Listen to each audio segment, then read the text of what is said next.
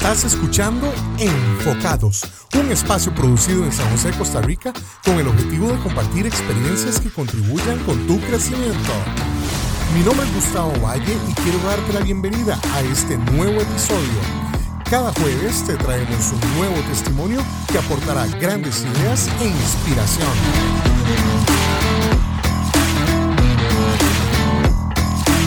Muchas gracias por ser parte de Enfocados. Hoy continuamos conversando con el equipo que nos representará ante la Copa Mundial de Fotografía 2021. En esta ocasión nos acompañan los tres autores de las fotografías seleccionadas en la categoría de ilustración. Esta categoría eh, Quizás nosotros estamos más acostumbrados a hablar acerca de manipulación fotográfica o fotomanipulación o composición fotográfica.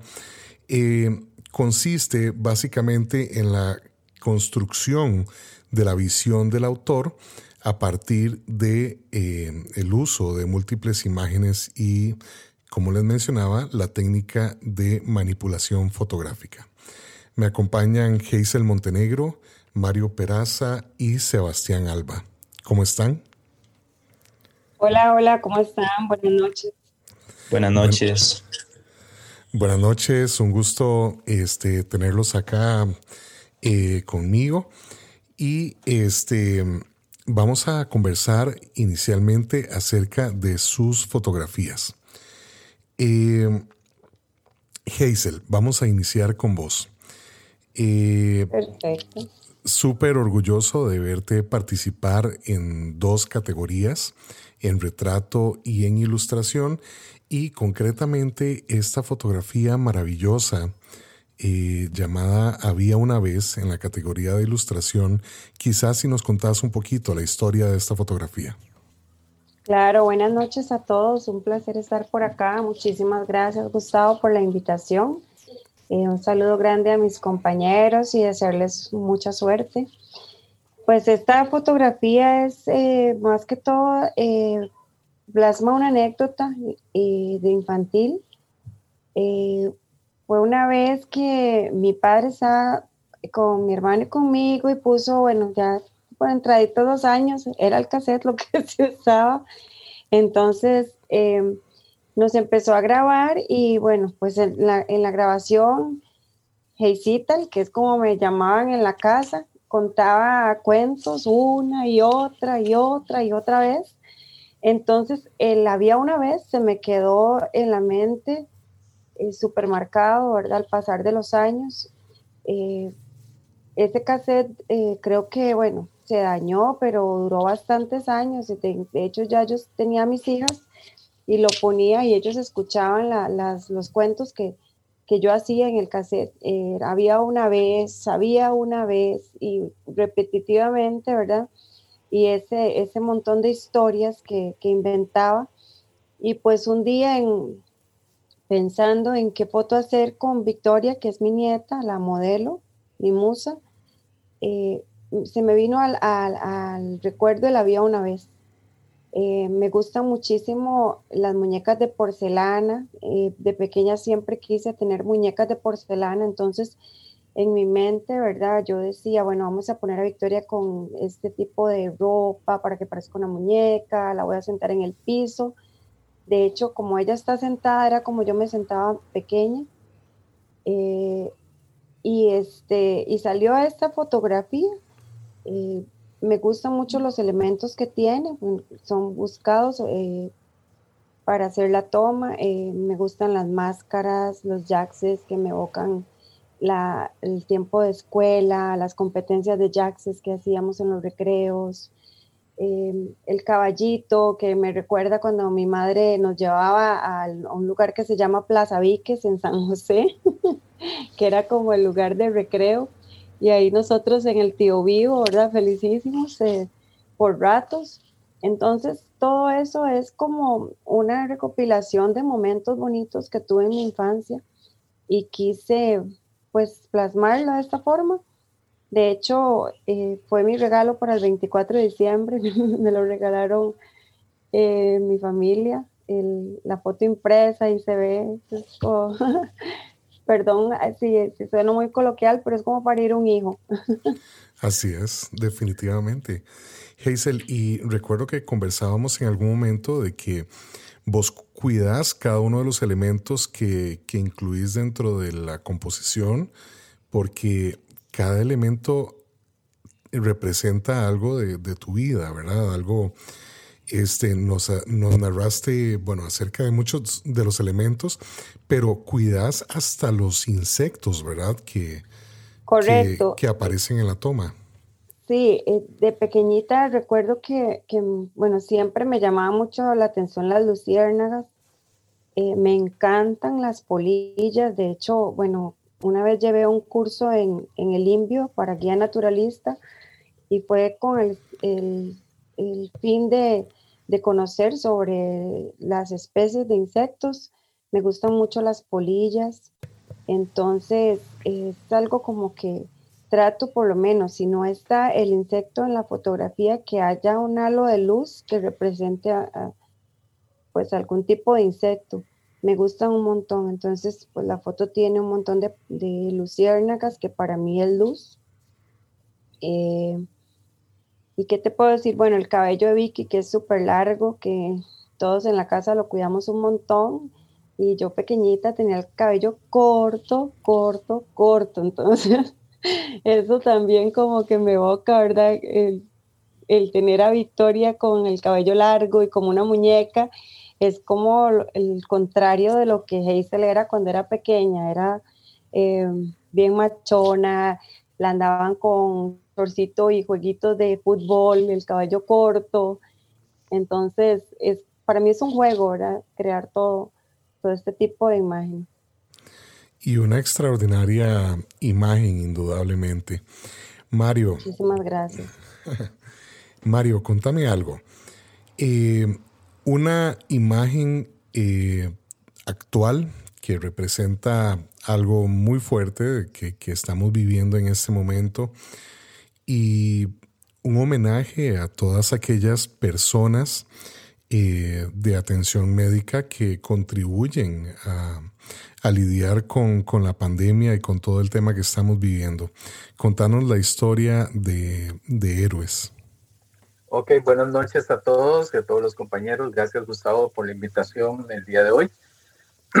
Este, esa imagen eh, me nació de inspirado en una, en una pintura que eh, yo vi, este, fue una de las grandes motivaciones que me dio, es una pintura que no recuerdo ahora el, el autor, este, en, la, en la de la, en la época de la Revolución Francesa, creo, que había un, un pintor haciendo un cuadro de, de una de un paisaje súper lindo y por atrás en la ventana se veía una revolución.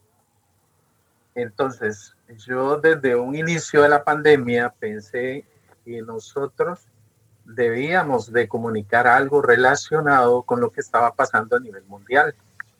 Entonces me acordé mucho de esa pintura, que es una de las cosas que principalmente que he tratado de promover dentro de mi trabajo, que es no em, separarse de lo que está pasando en el entorno del mundo y el entorno personal. Siempre he tratado que mis fotos tengan una, un contenido o muy personal o un contenido relacionado a la parte histórica. Entonces yo sentí una gran responsabilidad a través de esa, de esa inspiración, de esa pintura de la Revolución Francesa, en el que se ve el fondo este, la gente matándose en la, en la, en la ventana y, y, el artista pintando un paisaje. Entonces yo dije, no, en esto de la pandemia yo tengo que hacer algo motivado para poder contribuir un poco con lo que está pasando.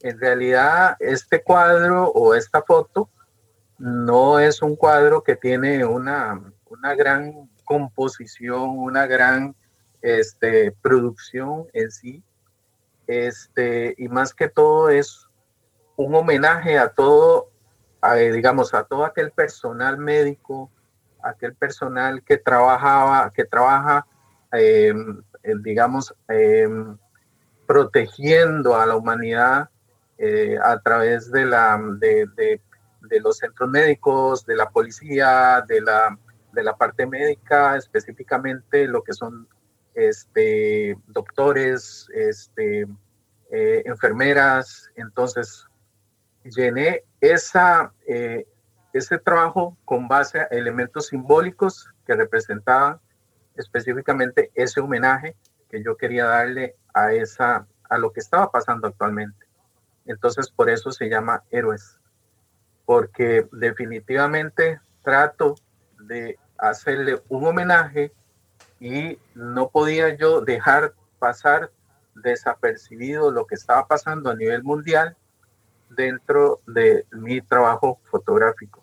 De hecho, eh, yo pienso que este trabajo de, es un trabajo demasiado simbólico. Yo creo que nosotros como comunicadores, como artistas, debemos y debimos hacer trabajos más relacionados a todos estos temas para eh, decirle al mundo eh, eh, cuál preocupado estábamos, decirle al mundo cuál agradecidos estábamos con la gente involucrada.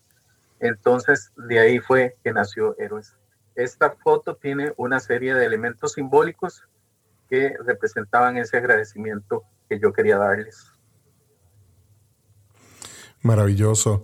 Mario, tu fotografía me encanta, siempre desde que la creaste, eh, eh, definitivamente, digamos, me, me, cautivó y te lo dije de un inicio. Mario, y viendo el portafolio de Costa Rica, una de las cosas que más me gusta es cómo eh, dejamos muy claro que un mismo tema puede ser abordado desde diversas perspectivas, porque en el portafolio este, vemos el tema de la pandemia, lo vemos en la categoría comercial, en el trabajo de, este, de Gabriel Arce, lo vemos en reportaje, en el trabajo de, Ezequiel Becerra, y el tema lo volvemos a ver en la, categoría de ilustración a través de, tu imagen. Eh, definitivamente todos, todos podemos abordar el tema que sea sin este, abandonar nuestro propio estilo, ¿verdad? Y eso es algo fascinante de la fotografía. Claro, claro, yo creo que eso es muy importante. Siempre eh, uno tiene que tener una, eh, no necesariamente, pero sí un lenguaje eh, muy claro dentro de todo lo que es la técnica y el simbolismo a través de su foto. Y digamos, dentro de mi estilo, que es fotografía artística conceptual, es trato siempre de, de, de, esos elementos para de hacerlo como más, como una fotografía más propia. Es una fotografía que digamos que trato de desarrollar dentro de mi, dentro de mi estilo una, una imagen como, como muy clara de lo que yo quisiera expresar. Algunas veces las dejo muy claras, otras veces es un poquito más confusa, pero entre todas mis fotos siempre hay, están esos elementos que, que trato de, de, que sea un trabajo diferenciado. Excelente. Sebastián, contame algo. El padre sin cabeza, una, una imagen que representa este, de manera maravillosa una historia del, de nuestro folclore, no solamente costarricense, sino centroamericano y cuidado, sino más allá. Eh, me encanta, me encanta ver en un portafolio eh, de la selección nacional, un portafolio que va a ser apreciado internacionalmente, la representación de este, este folclore, eh, costarricense. Contanos la historia del padre sin cabeza.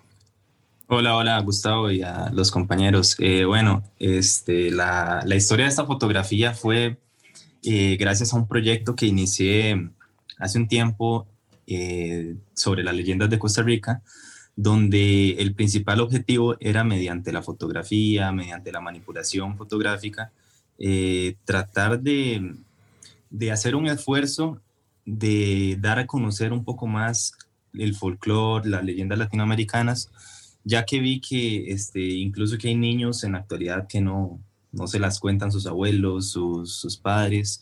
Entonces, eh, más o menos por ahí va la historia del proyecto y en concreto la fotografía del Padre sin Cabeza. Eh, esa fotografía teníamos planeada hacerla por los lados del Cerro de la Muerte.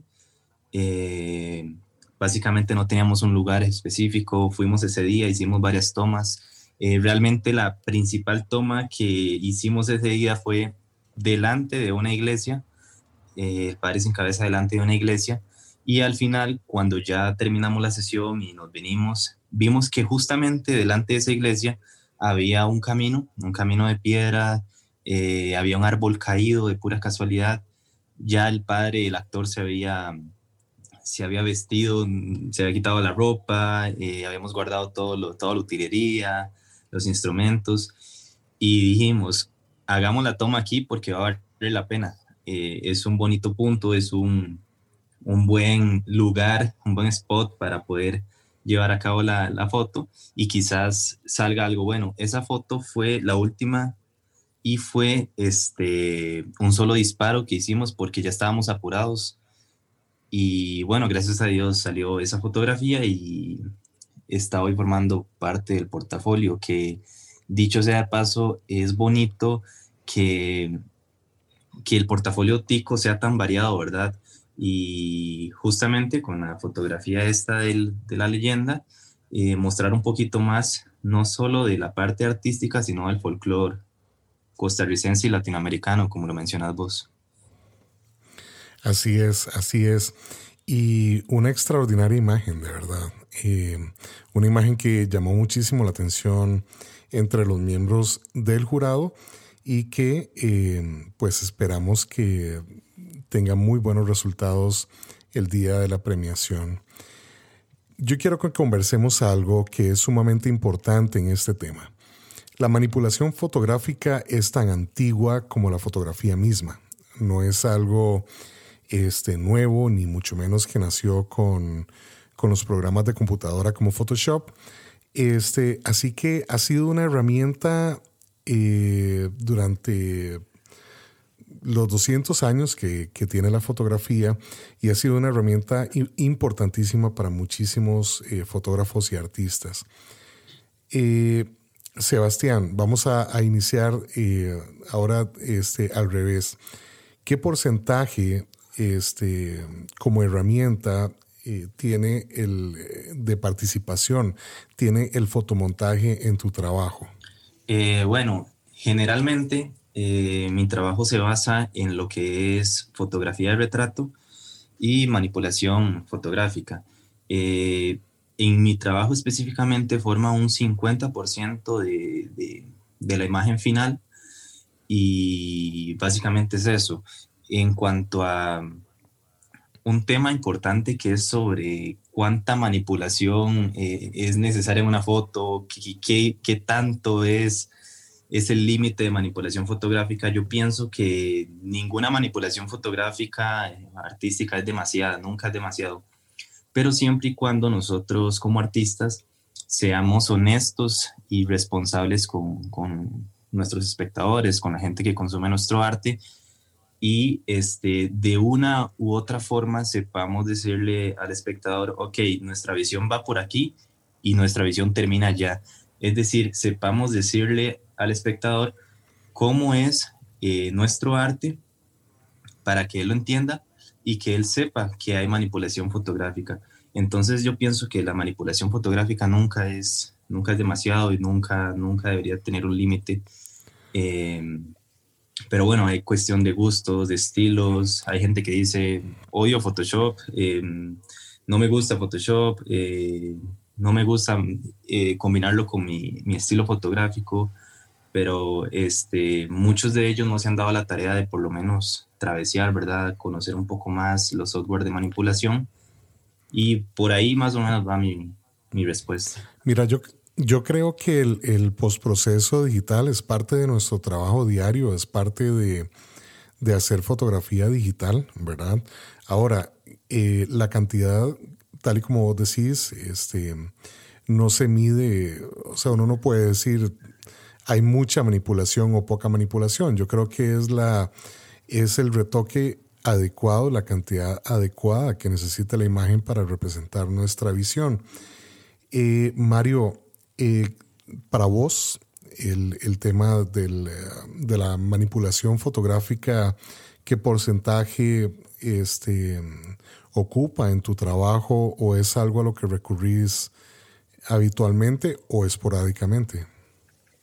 Eh, me voy a ir un poquito atrás. Este, en algunos casos hemos hablado de esto en algunas reuniones eh, con vos, Tao.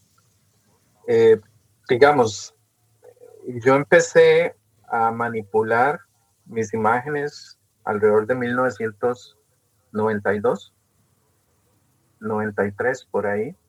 Y mi trabajo inicial fue a través de, del, arte plástico, eh, como en algunas veces he comentaba, la pintura, la, el cómic, la caricatura, la ilustración. Entonces, em, vieras que inicialmente creo que la humanidad ha evolucionado un poco sobre el pensamiento de lo que es la manipulación digital de una forma eh, positiva, considero yo. Yo recibía bastante bullying, voy a decir bullying por el tema de, de, que está de moda la palabra bullying, quizá críticas a nivel artístico. Me acuerdo cuando yo hice la primera ilustración, mi primera caricatura pintada digitalmente y la expuse en la Galería Nacional, en el libro de apuntes, me decían, ah, eso está hecho en computadora, eso cualquiera lo puede hacer porque está hecho en computadora.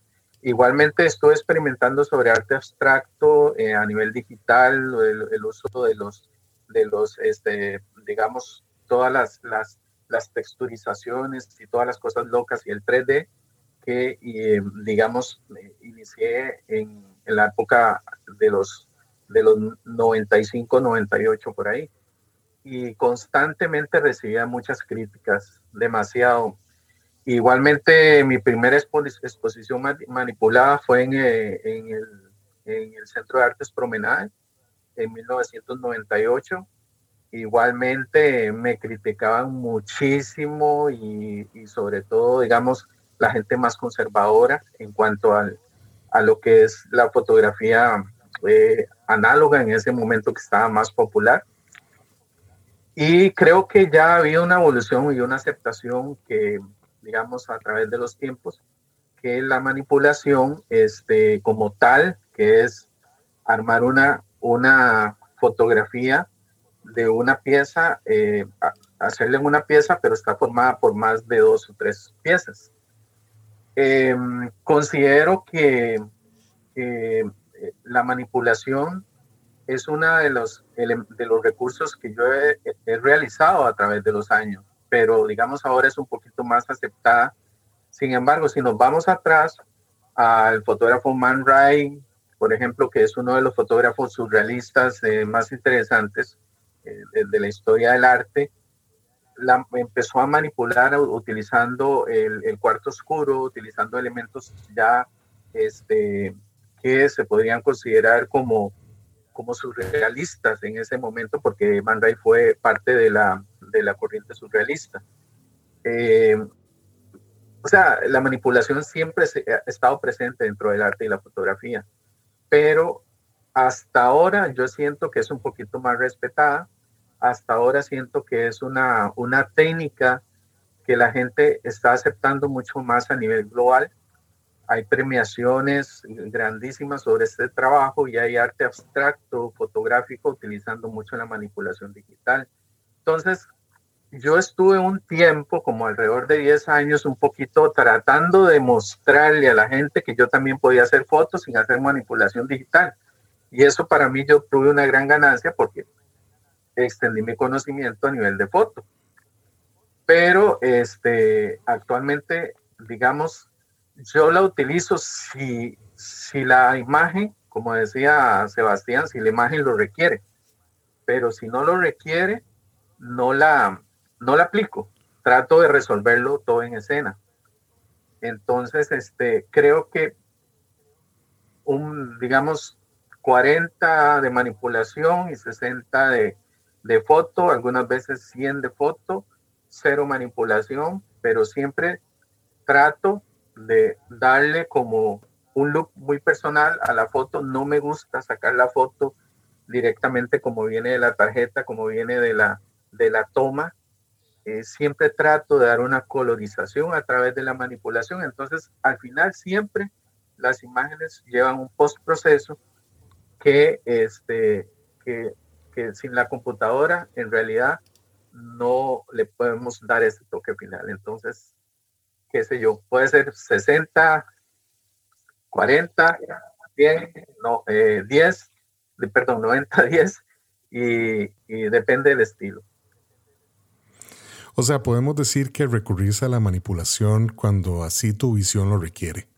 O sea, no es algo que, o sea, que siempre deba estar o tampoco, digamos, que nunca deba estar, ¿verdad? Porque este, tampoco es algo prohibitivo en, en nuestro trabajo. Mario, de, de, de todas las cosas súper interesantes que mencionaste, ¿de dónde crees que viene la crítica hacia la fotografía manipulada? Porque es que yo siento también, digamos, que es, eh, falta de cultura visual, ¿verdad? Este, y un poquito de desconocimiento de la historia de la fotografía en, en sí, ¿verdad? O sea que hay personas que piensan que esto es algo nuevo, ¿verdad? Que ahora que están las computadoras, entonces las fotografías se manipulan. Pero ¿de dónde consideras vos que viene esa crítica hacia la fotografía manipulada? Eh, Sebastián dijo otra, otra cosa interesante que yo estoy muy de acuerdo, que a veces hay una ausencia de conocimiento y que la gente tiene miedo de romper esa, esa barrera. Entonces es muy fácil criticar y decir, ah, es que eso lo, se hace con Photoshop, eso lo hace todo con computadora. Eh, ese man no sabe tomar fotos. Eh, tiene problemas de iluminación esto y esto y lo otro. Entonces hay una, o sea, es como, como que a mí me preguntaran, mira, este, eh, ¿te gusta la, fotografía de mascotas? Y le digo, no, la odio. tengo mascotas y adoro las mascotas. Todos saben que tengo una gata y la adoro. Pero yo no me veo, este, y sin, embargo experimentado, no me veo tirado en el suelo haciéndole eh, cosas a la, a la gata y ya le he hecho cosas a la gatita. Entonces yo la critico porque no, no he encontrado ese, e, esa, esa fórmula, o sea, no me he atrevido a esa fórmula y es muy fácil decir, es que a mí no me gusta de trabajar con gatos, eh, yo no sirvo para hacerle este, eh, muequitas a los chiquitos hasta que se rían porque de pronto el chiquito le tira algo en, en la cara al fotógrafo, me explico. Y hay gente que tiene ese lenguaje tan lindo de poder encontrar esa comunicación entre los niños, las mascotas, este, en las bodas, que es un tema también que, que yo puedo decir públicamente que no lo hago porque no, no, no encuentro, no me atrevo a encontrar ese lenguaje de, de, poder resolver en, el momento, porque yo tengo que planearlo todo. tengo que planearlo todo desde lo que se va a poner el, desde el lado de la, de, la, del rostro hasta eh, el vestuario y, todo el asunto y la iluminación. Entonces, a veces es un temor como interno, entonces uno tiende a rechazar eso y es falta de conocimiento, decir que yo me gusta más Lightroom porque con Lightroom es muy fácil, porque odio Photoshop, porque Photoshop es más complejo, me explico. Eh, y se pueden hacer cosas más, más voladas.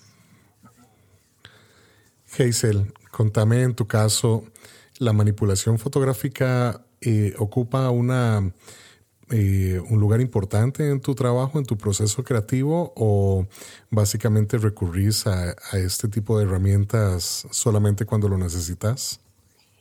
Yo creo que en, en el retrato, que es lo que pues más trabajo, hay una mezcla no todas las fotografías eh, tienen manipulación, sí tienen bastante edición, sí, utilizo bastante el Photoshop, cámara RAW la uso montones, creo que es casi que indispensable.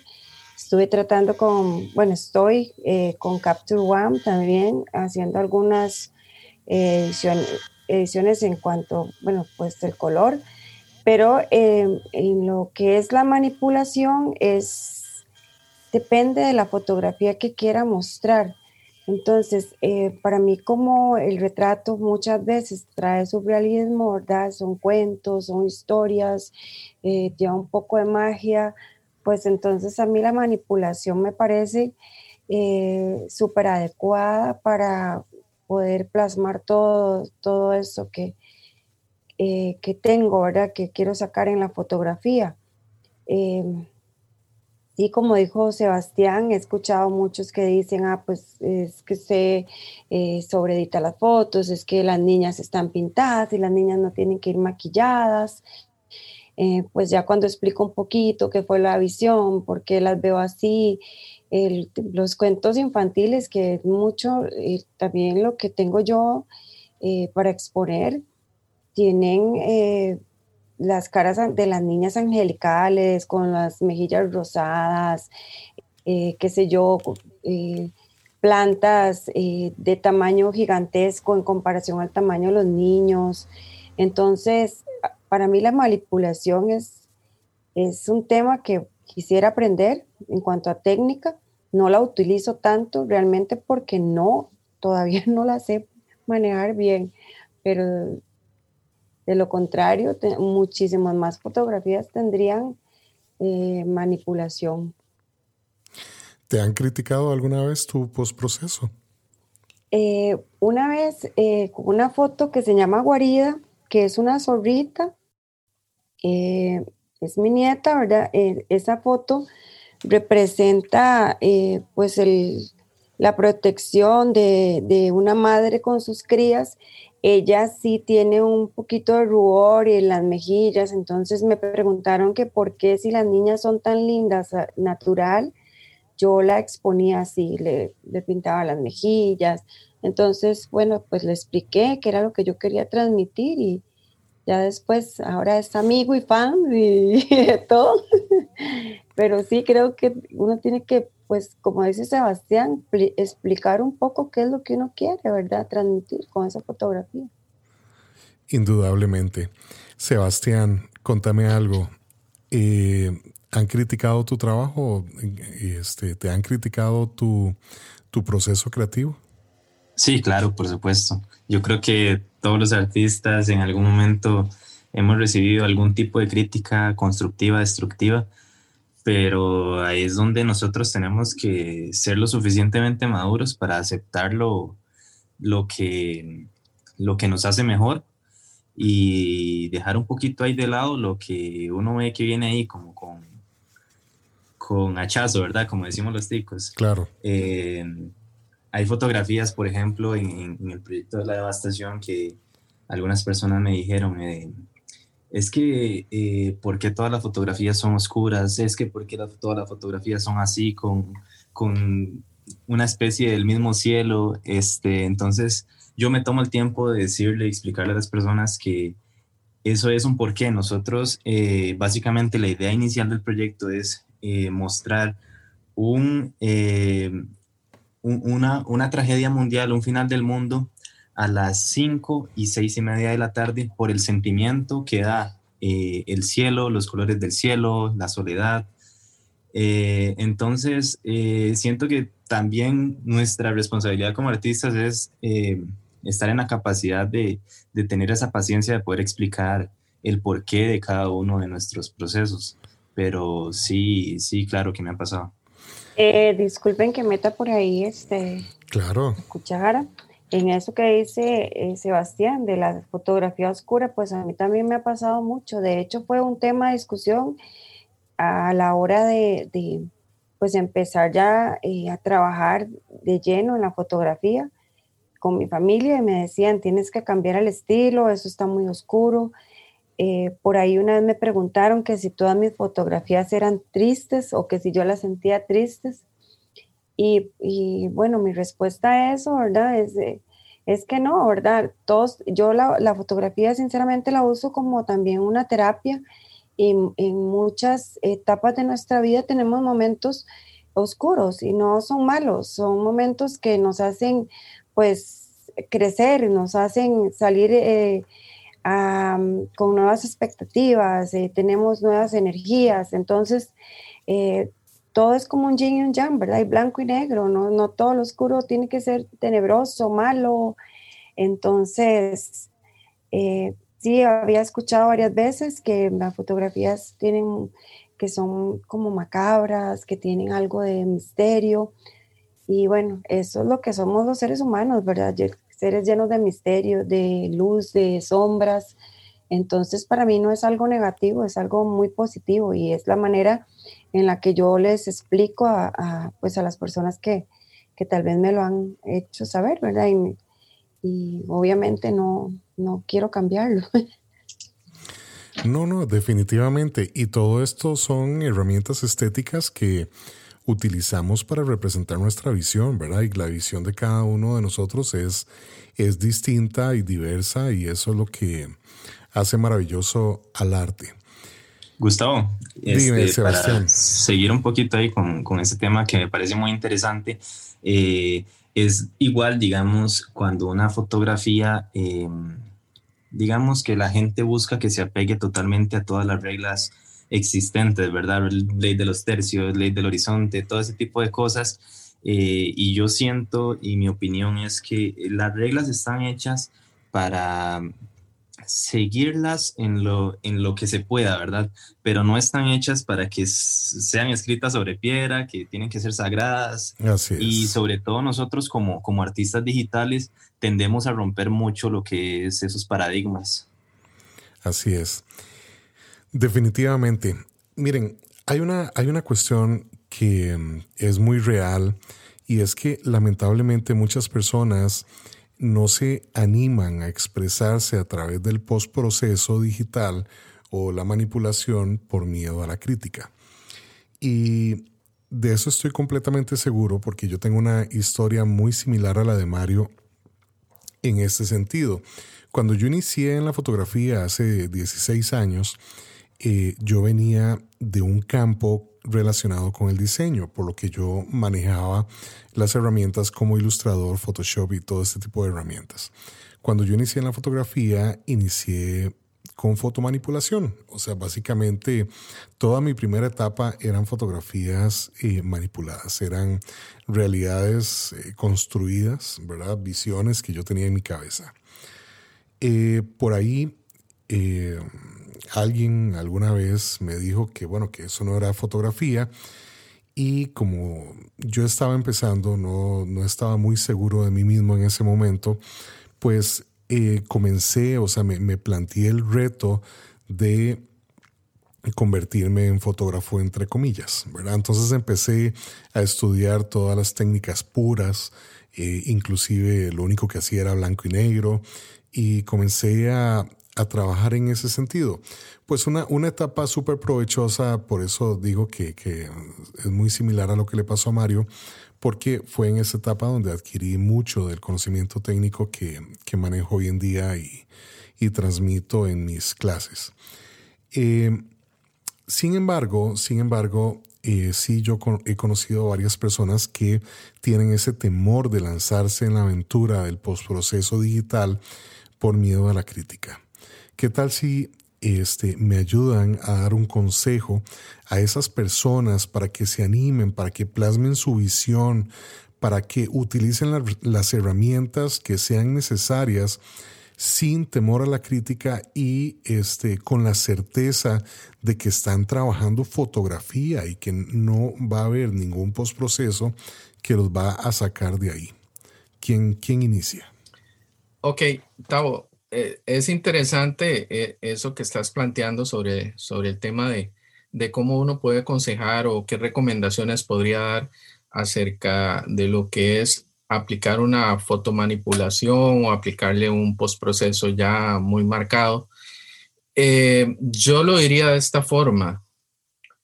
No todas las fotografías o no todos los estilos se prestan para, para que vos puedas recomendarle o, uno quiera recomendarle a alguien que haga un, se atrevan a, hacer el postproceso. Porque, digamos, eh, digamos, hablando un poco de lo que yo hago, que tiene que ver un poco con, con, con, lo que es fotografía compuesta, tiene que ver un poco con surrealismo, tiene que ver un poco con, con este, no con el tema de fantasía, sino más con el tema de, de, yo me inclino más por un poquito por la moda, más que por el tema de fantasía dentro de todo este postproceso. Entonces, el, yo siento que depende del estilo de cada fotógrafo, lo, si lo ve necesario y quisiera experimentar, que se, que se tiren, que se lance. No necesariamente. Perdona, Mario. Ajá. No, indudablemente, pero digamos, yo, yo no me refería a que siempre hay que aplicarlo, ¿verdad? De que siempre hay que aplicar la herramienta, sino este, para aquellas personas que les da miedo aplicarlo, porque, o les, les encantaría, pero les da miedo, ¿verdad? Y que les encantaría hacer trabajos como, como, como tu trabajo, como el trabajo de Hazel o como el trabajo de Sebastián, este, pero que no se animan por, por miedo a ser criticados, ¿verdad? Este, yo me refiero más, ¿verdad? A esas personas que tienen esa visión de esos mundos surrealistas, pero que dan un paso para atrás por miedo a la crítica, ¿verdad? Como todo, como toda, digamos, eh, técnica, que empiecen con elementos muy simples, eh, digamos uno o dos elementos aplicados, y, y vayan poco a poco atreviéndose a, a, lograr este, ese tipo, digamos, como, como, digamos, de atreverse a utilizar ese tipo de, de posibilidades dentro de su obra. Yo creo que es más que todo es eh, estudiar un poco, estudiar los elementos, digamos, hay uno de los, de los grandes fallos que uno hace inicialmente cuando, cuando está este, eh, desarrollando fotocomposición es que generalmente uno no, no coloriza, no, no, eh, el sujeto principal no lo, no lo contamina del ambiente y ahí es donde uno evidencia completamente el fotomontaje. De hecho, hasta en el cine, el, cine está cambiando muchísimo. El, cine ya no, ya están dejando de usar la pantalla verde. Eh, ahora están utilizando pantallas, eh, fondos proyectados sobre como una especie de, de estos, el, cine, ¿cómo es que se llama? El, que es curvo, el, este, se me va el nombre, no sé si alguien lo tiene. Eh, este, tipo IMAX. Eh, ahora las, los fondos están realizados así en el cine para, para poder contaminar un poquito de luz del ambiente para que se vence menos el, el, digamos, como el, la fotocomposición. Entonces es uno de los elementos que, siempre hay que cuidar dentro de los inicios del fotomontaje, cuando más que todo cambiamos un fondo por otro y yo creo que eso es poco a poco, es ir eh, eh, trabajando y probando y atreverse y, con lo más sencillo del mundo. Pero a veces, digamos, el problema es que de varios trabajos que he visto en, digamos, en las redes, es que la gente quiere como correr de una vez y hacerte, wow, el trabajo impresionante. Y yo creo que, que con cosas muy simples podemos lograr ir paso a paso. Yo, creo que esto es súper importante, Mario, porque este, mencionaste el, aspecto técnico y yo quiero extender esto eh, diciendo esto requiere una serie de habilidades que se deben adquirir para que el trabajo quede bien. Es decir, es maravilloso crear esa visión que uno tiene, pero es un proceso complejo a la vez, ¿verdad? Entonces, para que el, el trabajo este, quede súper bien y plasme realmente nuestra visión, es necesario manejar eh, una serie de habilidades eh, para las cuales hay que estudiar bastante. ¿Verdad, Sebastián? Así es, así es, Gustavo. Eh, algo, algo importante que yo pienso que, que, que me ha servido mucho es una frase que básicamente me la repito siempre y es que el miedo paraliza. Al artista eh, nos bloquea la creatividad, nos, nos, paraliza totalmente nuestro proceso creativo y el miedo al final de cuentas es algo aprendido. Eh, por, lo, por el miedo uno no debe postergar los objetivos, los sueños. Pienso que los errores uno aprende y con las dificultades que, que se va encontrando ahí en el camino, con los tropiezos y todo eso, se va, se va fortaleciendo uno, se va haciendo ese callo Eh, pienso que de los consejos que de mi parte podría dar es que más bien esos, esos miedos, aprovecharlos y usarlos a favor, convertirlos a favor de uno. ¿Qué sé yo? Que si te da miedo eh, hacer un tipo de manipulación, bueno, porque no te imaginas que, esa, que ahí puede haber una foto, que ahí puede haber una puesta en escena, una, un proceso creativo, incluso ahí. Yo pienso que también hay que huir de lo que es la improvisación. Eh, muchas veces la improvisación nos ayuda. En el caso mío, en esta fotografía, la última fue improvisada y fue la última, la, la, la que pegó, ¿verdad? Pero a veces la improvisación, eh, digamos que ayuda a tener más miedo. Entonces, si nosotros tenemos eh, un proceso ya establecido, como lo decía Mario, eh, nos va a ayudar a fortalecer esa confianza en nosotros mismos, aceptar las, los consejos, las críticas, pero digamos sin desviarnos, ¿verdad? Sin desviarnos del objetivo principal, de nuestro estilo, disfrutar el, trabajo cuando estamos haciéndolo, antes, después, al final. Eh, pienso que hay que trabar, trabajar con, continuidad eh, y ponerle bastante, ir siempre por nuestros, nuestros objetivos y, pensar que el miedo en realidad no es, no es algo real, es una amenaza que a veces hasta nos bloquea como artistas. Indudablemente, y eso es un tema súper importante del que un día de estos vamos a, conversar, a conversar ampliamente.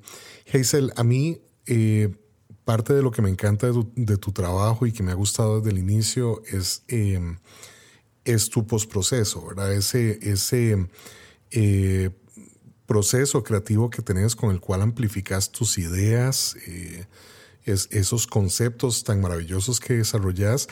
Y me encanta que de un inicio hayas decidido entrarle con ganas al, paquete completo, tanto al proceso de captura como al, proceso este, digital. ¿Qué le recomendabas a las, a las personas que, que sienten temor eh, a, la crítica y tratan de no tocar mucho sus fotografías? Porque en, en esto hay miles de casos, ¿verdad? Y yo conozco varios casos de personas que no le entran, que no estudian, ¿verdad? Que no se preparan en esa, en esa parte de, de postproceso digital y uno ve sus fotografías y evidentemente les hace falta. O sea, por no dar ese paso se quedan a medio camino. ¿Qué recomendación nos dejas? Bueno, eh, la primera eh, sería, yo creo que, bueno, todos tenemos o sentimos alguna vez esos miedos. Eh, creo que, como decía Sebastián, cuando, cuando aparecen, pues hay que tomarlos a favor y, buscar eh, la manera de, bloquearlos. Pues, ¿cuáles maneras he utilizado yo? Instruirme, buscar técnica, seguir buscando. Sí, este, cuando, cuando hago una fotografía, ¿verdad? Y, pues no pienso tanto en, qué dirá la gente. Yo disfruto mucho desde muy pequeña, es como coger hojitas y colorear y es lo que hago con la fotografía. Em, creo que la preocupación del que piensen no es, no es tanta. Eh, la preocupación es de cuánto me guste a mí.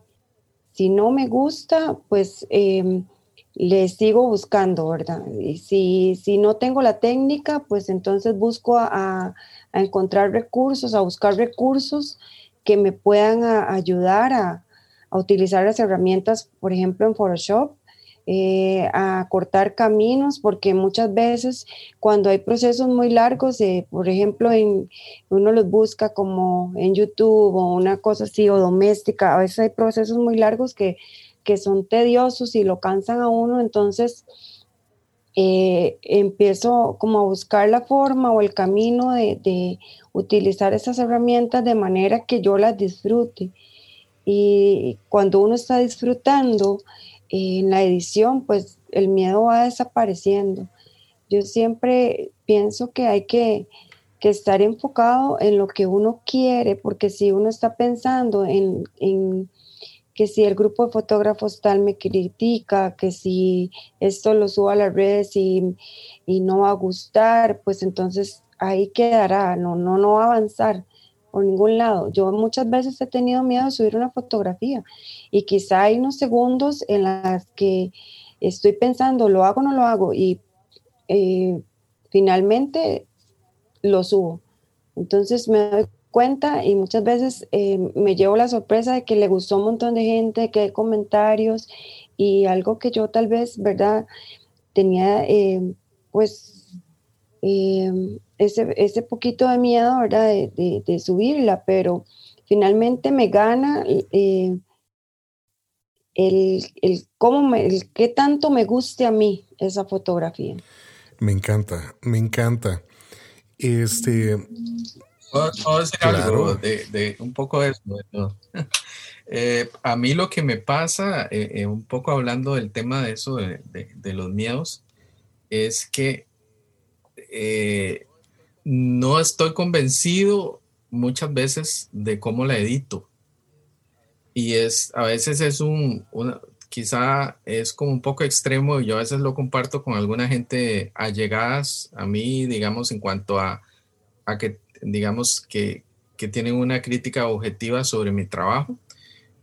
Y me pasa de que no lo, que no me gusta, aunque la gente diga, mira, te quedó súper bien, muy chiva esto, considero que esto y esto y esto, y me, me ha pasado que yo la repito y hay, hay sesiones de fotos y, y hay gente que, que, que, ha trabajado conmigo y, y, no entienden por qué yo hago una sesión de fotos a veces y, la saco nueve meses después, un año después. Primero que todo, hay un proceso de selección que a veces funciona con una fotomanipulación y algunas veces después de que uno la edita no era la correcta y la vuelve a editar. Y me ha pasado que las he trabajado dos veces, dos hasta tres veces la misma imagen. Entonces, yo creo que es como lo que eras de uno, lo que eras de, de, de, digamos, de, de, de, auto exigirse. Y entonces, eh, eh, eh, probando, uno va encontrando cosas y yo creo que vale la pena echarse al agua, como dicen. Bueno, yo creo que la excelencia siempre ha estado presente en tu trabajo, ¿verdad? Eso es algo que, este, muchos admiramos de, de vos y, y, te creo, te creo perfectamente, digamos, cuando nos decís que realmente publicás y mostrás tu trabajo solamente cuando estás seguro de que, de que ya está en el punto adecuado. Realmente súper orgulloso de ustedes. Eh, este, sin duda, este 18 de enero vamos a, a recibir excelentes noticias. ¿verdad? Que es cuando la Copa anuncia tanto la mejor foto de país como los finalistas a nivel internacional de cada una de las categorías. Quiero desearles lo mejor. El, trabajo de los tres es maravilloso. este, vienen a complementar un portafolio y un equipo extraordinario que va a representar a nuestro país en esta Copa 2021 y de verdad, súper orgulloso de ustedes y muy feliz de verdad de formar parte de este equipo extraordinario. Muchas gracias. Muchísimas gracias. Muchas gracias, Gustavo. Y muchas gracias a vos por acompañarnos. Recordá que podés escuchar todos nuestros episodios visitando www.enfocadosradio.com. También puedes encontrarnos en Spotify y Apple Podcasts como Enfocados Radio. Visita nuestros perfiles de redes sociales en Facebook e Instagram. Encontrarnos como enfocados.radio. Hasta la próxima.